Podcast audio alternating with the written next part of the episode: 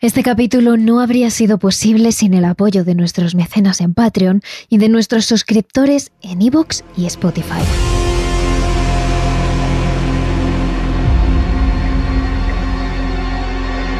Hola familia de terrores, esperamos que hayáis pasado unas vacaciones increíbles de relax, de desconexión, pero siempre acompañados de esa dosis de terror que tanto nos gusta. Para empezar la temporada, como sabemos que os encanta y a nosotros también, hemos decidido hacer uno de los capítulos más pedidos y más escuchados. Experiencias paranormales de nuestros oyentes. Así que preparaos porque empezamos esta nueva temporada con una buena dosis de terror y con ganas de haceros pasar mucho miedo. Aquí empieza, de nuevo, en su temporada 4, vuestro programa favorito. Terrores Nocturnos, con Emma Entrena y Silvia Ortiz. La primera historia que os queremos contar nos la envía un oyente llamado Sergio. Aunque no le ocurrió directamente a él, sino a un amigo. Es de esas historias tan únicas que merece la pena que os contemos. De hecho, podríamos decir que lo que en un principio parece ser un relato escalofriante, acaba convirtiéndose en algo dulce e incluso familiar. Vamos a introduciros de lleno en la historia.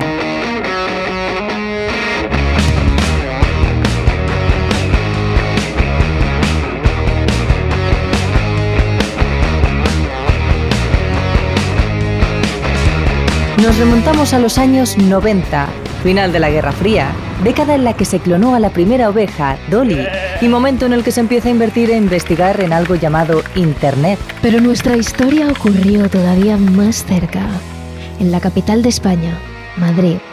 Como dice Sergio en su relato, por aquel entonces, las ciudades estaban repletas de punks y skinheads. Y en Sevilla, Barcelona o Madrid, las calles comienzan a remodelarse para dar ese aspecto más moderno a una España más actual. Por aquel entonces el hermano de Sergio iba al instituto y allí conoció a otro chico al que llamaremos Pablo, protagonista de esta historia. Un día de otoño, el hermano de Sergio fue a casa de su amigo a pasar la tarde, en el barrio de las Delicias. A eso de las 8, la novia de Pablo pasaba a buscarle. Y tras jugar y charlar varias horas, a las siete y media, el hermano de Sergio se dispuso a irse. Es ahí cuando Pablo, con cierta expresión de preocupación, le pide que por favor se quede un rato más, porque no quiere quedarse solo en casa. Automáticamente su amigo se vuelve a tirar al sofá y ambos hacen tiempo hasta que la novia de Pablo le llama.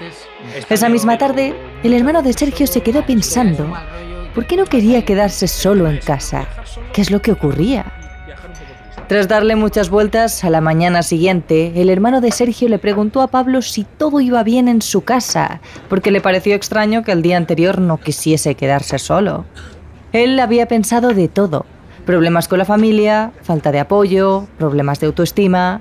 Se esperaba una respuesta de ese estilo, pero lo que jamás se imaginaba es que Pablo le respondiera lo siguiente. Es que tengo miedo del fantasma que hay en casa. Su amigo se quedó petrificado. ¿Lo había escuchado bien? Esa misma tarde de viernes los dos amigos se fueron a una terraza a tomar unas cervezas y es ahí cuando Pablo le cuenta todo. La familia de Pablo se había mudado del pueblo a esa casa en el barrio de las Delicias hacía dos años. Tanto sus padres como su hermano pequeño y el propio Pablo tuvieron que acostumbrarse a la idea de vivir en un bloque de pisos repleto de gente. Los cuatro venían casi de un pueblo desconocido, con muy pocos habitantes y con mucha calma a su alrededor. Su nueva casa tenía un pasillo muy largo, más de lo normal. Había varias habitaciones a lo largo del corredor y al fondo del todo una pequeña habitación con una ventanita que servía como trastero. Las primeras noches a los cuatro les costó dormir. Acostumbrados al silencio del pueblo, como mucho, acompañado del sonido de los grillos, ahora sentían que su casa y la ciudad se habían convertido en un concierto de ruidos, con el constante sonido de los coches, los golpes, rugidos y demás. Pero la tercera o cuarta noche, entre todo ese barullo, algo llama la atención a la madre de Pablo.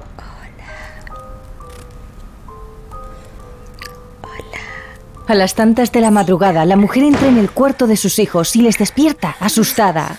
Asegura que ha escuchado a una señora hablar dentro de la propia casa y piensa que se ha colado alguien. Los niños ven como su padre en canzoncillos coge lo primero que pilla por la casa, una escoba, y se dirige al pequeño cuarto ubicado al final del pasillo, donde se escucha la voz. El hombre abre la puerta de golpe y nada. Allí no hay nada.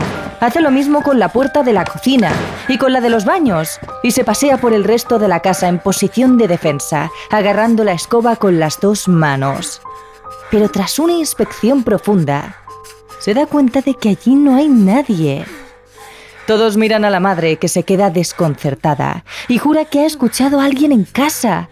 Cuando Pablo y su padre están a punto de comentar que se lo ha imaginado, el pequeño afirma que él lleva escuchando la voz de una señora desde la primera noche que durmieron en aquella casa, pero pensaba que sería la vecina de abajo o cualquier otra cosa. Aún así, las expediciones nocturnas se repiten durante varias semanas. El hermano de Pablo, a veces le despierta diciéndole que está escuchando a la anciana, pero Pablo no lo cree. Viven en una casa en la ciudad, una casa por la que entra mucha luz y en la que se escucha la radio a todas horas.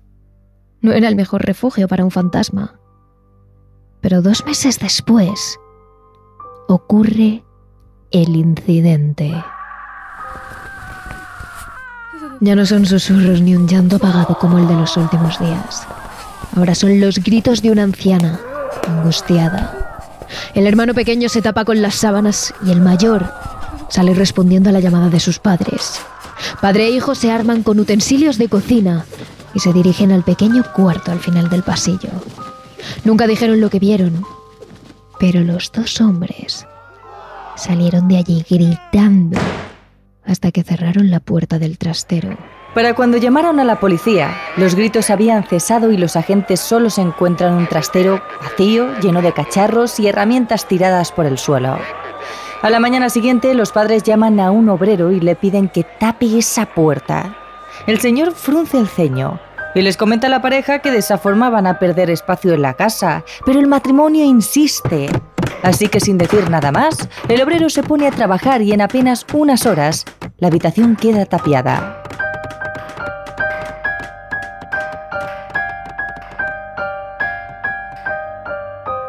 Pero la cosa no acaba aquí, solo cambia. Lo que sea que hay tras el muro acepta la situación. En ocasiones sigue llorando y riendo a altas horas de la madrugada, pero también otras veces decide rascar la pared a la altura de los ojos, como recordándoles que sigue ahí. Y precisamente por eso nadie de la familia se quiere quedar solo, porque saben que en realidad nunca lo estarán.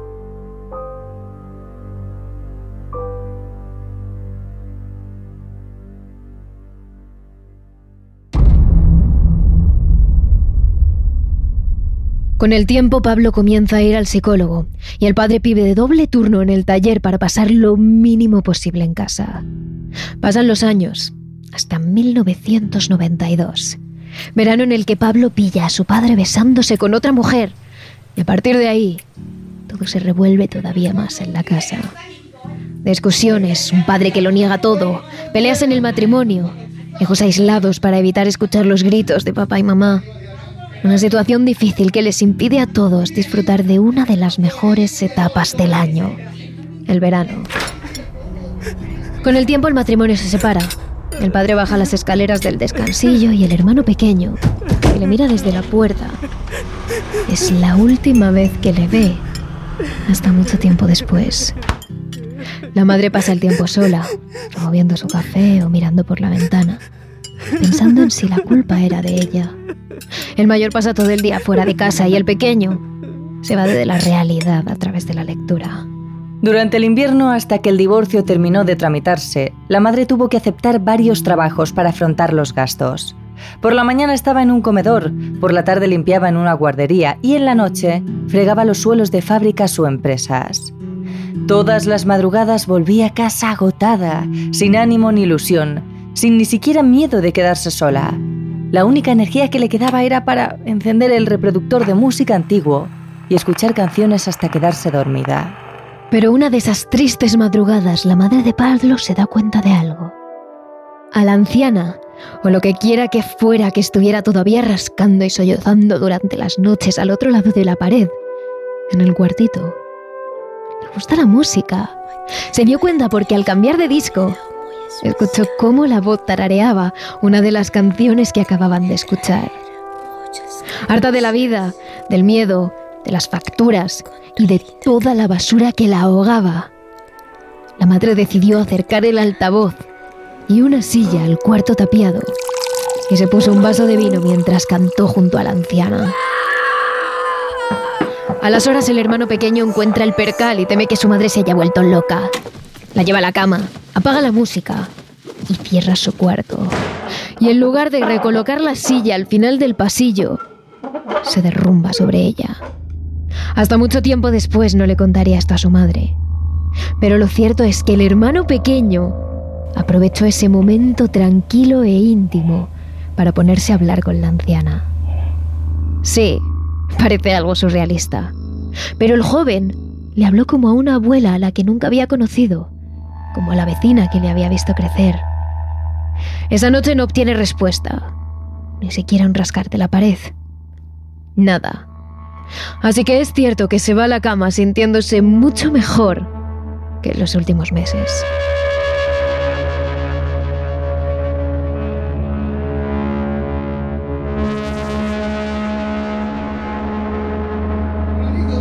Al día siguiente se lo cuenta a su hermano y Pablo tacha a los dos de locos.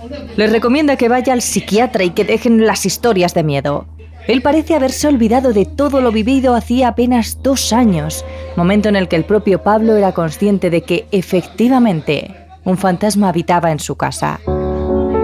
Poco a poco el piso madrileño vuelve a llenarse de música, boleros, blues, jazz y canciones clásicas que animan el ambiente. Si antes los integrantes buscaban compañía, ahora todos esperan que llegue ese momento de intimidad que comparten con la entidad que habita en el trastero.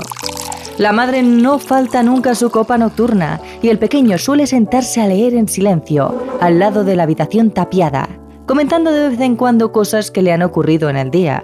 Y de hecho hasta el propio hermano mayor también acabó buscando ese momento de compañía junto a la anciana. Aunque no lo admitiría hasta muchos años después. Durante los últimos meses que vivió en aquel piso antes de independizarse, entabló una amistad, una especie de vínculo con el espíritu. En las madrugadas, Pablo se levantaba y se sentaba al final del pasillo para susurrar cosas a la pared. Y en alguna ocasión, mm. el joven llegó a escuchar una risita amable al otro lado del tabique.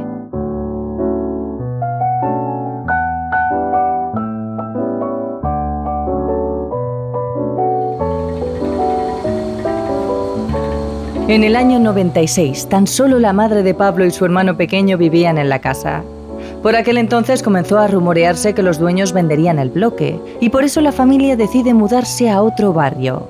A esas alturas, madre e hijo llevan casi un año sin escuchar respuesta al otro lado de la pared, pero las rutinas de charlas y copas al lado de aquel tabique no habían cambiado. El día en el que abandonaron la casa, a sabiendas de que el bloque sería derruido, y que en su lugar construirían apartamentos totalmente nuevos. A ambos les invadió una sensación de tristeza. Sabían que era el adiós a una etapa oscura, con malos momentos, pero también con algo mágico que jamás volverían a experimentar en toda su vida. Una vez se fueron, parece ser que aquella entidad se quedó allí, entre las cuatro paredes de aquel viejo edificio. En su nueva casa, la familia de Pablo jamás experimentó nada. Y aunque ahora viven bien y felices, durante un tiempo echaron de menos aquellos momentos íntimos junto al espíritu de la anciana. Algo que al principio les causó verdadero terror, pero que al final acabaron queriendo como a una más de la familia.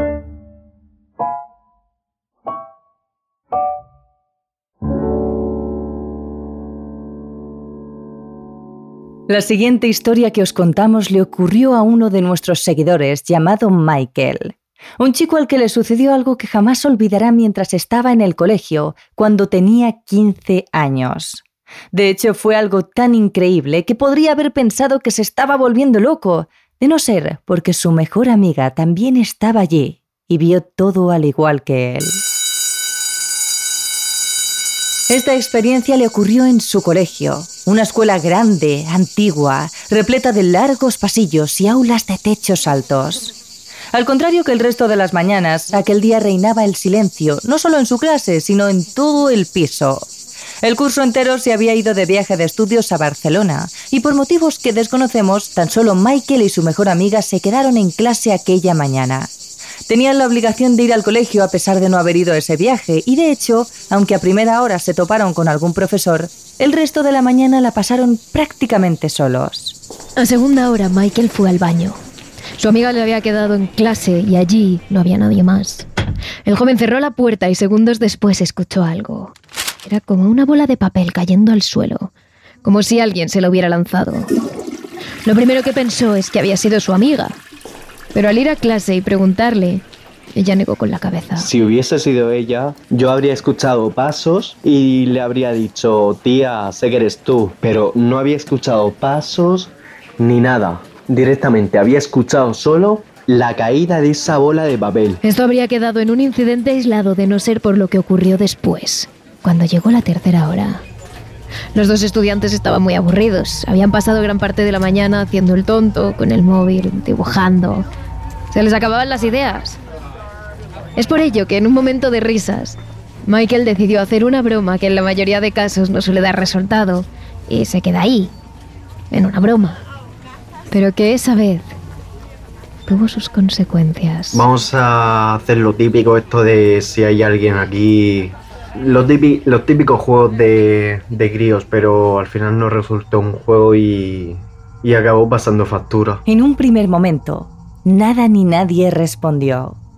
Después de la pregunta de Michael, todo se quedó en silencio. Pero cinco minutos después, el joven decidió insistir, y esta vez de forma todavía más arriesgada, ordenó a aquello que estuviese en la clase que se manifestase dando un fuerte golpe a la pizarra. En ese momento una puerta de madera que ocupaba prácticamente una pared entera y separaba una clase de otra se cerró de golpe. Era una puerta pesada y lo peor es que ese día ninguna de las ventanas de ninguna de las clases estaba abierta. No podía haber corriente y menos una que fuera tan fuerte como para empujar el portón de madera. Pero lo peor fue después con el borrador de la pizarra. Con el borrador que estaba en el pupitre del profesor y nosotros en las mesas al fondo. Estábamos al fondo y de repente el borrador que estaba ahí en la otra punta de la clase salió volando. Pero literalmente se estrelló contra la pared y se rompió. Los dos jóvenes se quedaron en shock, mirándose en silencio sin saber ni siquiera cómo reaccionar. Lo que había pasado era real. Había sido el viento. ¿Pero qué tipo de viento lanzaba solo una cosa por los aires como es el borrador, sin mover otros objetos como tizas u hojas de la clase? Casi sin ser consciente de lo que hacía, Michael decidió probar algo más. Asegurarse al 100% de que ahí había algo, que existía una fuerza más allá de lo que se ve. Es por ello que tras un momento de silencio, el joven pidió que diera otra señal. Y casi al instante, la bolsa de deporte que estaba justo enfrente de su amiga se cayó al suelo. Pero que, mi amiga cuando lo vio se, se asustó y todo, que me dijo, mira, tócame el corazón. Y lo tenía acelerado, al igual que yo. Taquicárdicos. Los chicos intentaron procesar toda la información, todo lo que les acababa de ocurrir. Al rato y debido al cúmulo de emociones y de sentimientos, decidieron bajar al recreo y dar una vuelta para despejarse. Dejaron la clase tal y como estaba, con todas las sillas encima de las mesas, pero al volver, la estampa había cambiado. Las sillas estaban colocadas por la escuela de una forma extraña. Algunas estaban tiradas, como si las hubiesen estampado contra el suelo, otras descolocadas.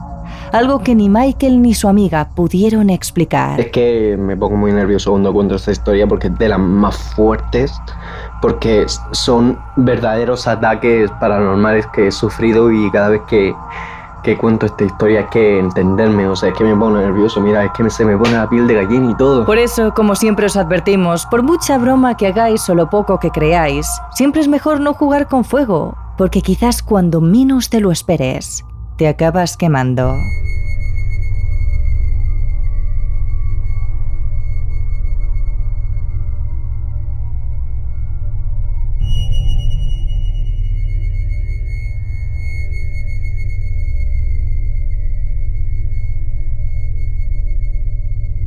Y hasta aquí el primer capítulo de la cuarta temporada de Terrores Nocturnos. Ya sabéis que si tenéis alguna historia de terror o alguna experiencia paranormal que contarnos, no dudéis ni un minuto en enviarnos un mensaje a nuestro correo terroresnocturnosradio.gmail.com que os dejamos también en la descripción de este podcast.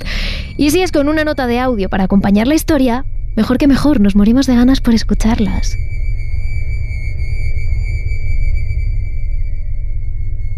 Gracias por estar siempre aquí. No os olvidéis de seguirnos a través de la plataforma desde la que nos escuchéis. Y la cosa no queda aquí. Tenemos otra experiencia de oyentes en nuestro capítulo extra de Patreon, Evox y Spotify. Así que no dudes en hacerte mecenas y aprovecha ahora que empezamos temporada. Y, por supuesto, síguenos a través de nuestras redes sociales. Somos arroba terroresn en Twitter, arroba terroresnocturnos barra baja trn en Instagram y arroba terroresnocturnos.trn en TikTok.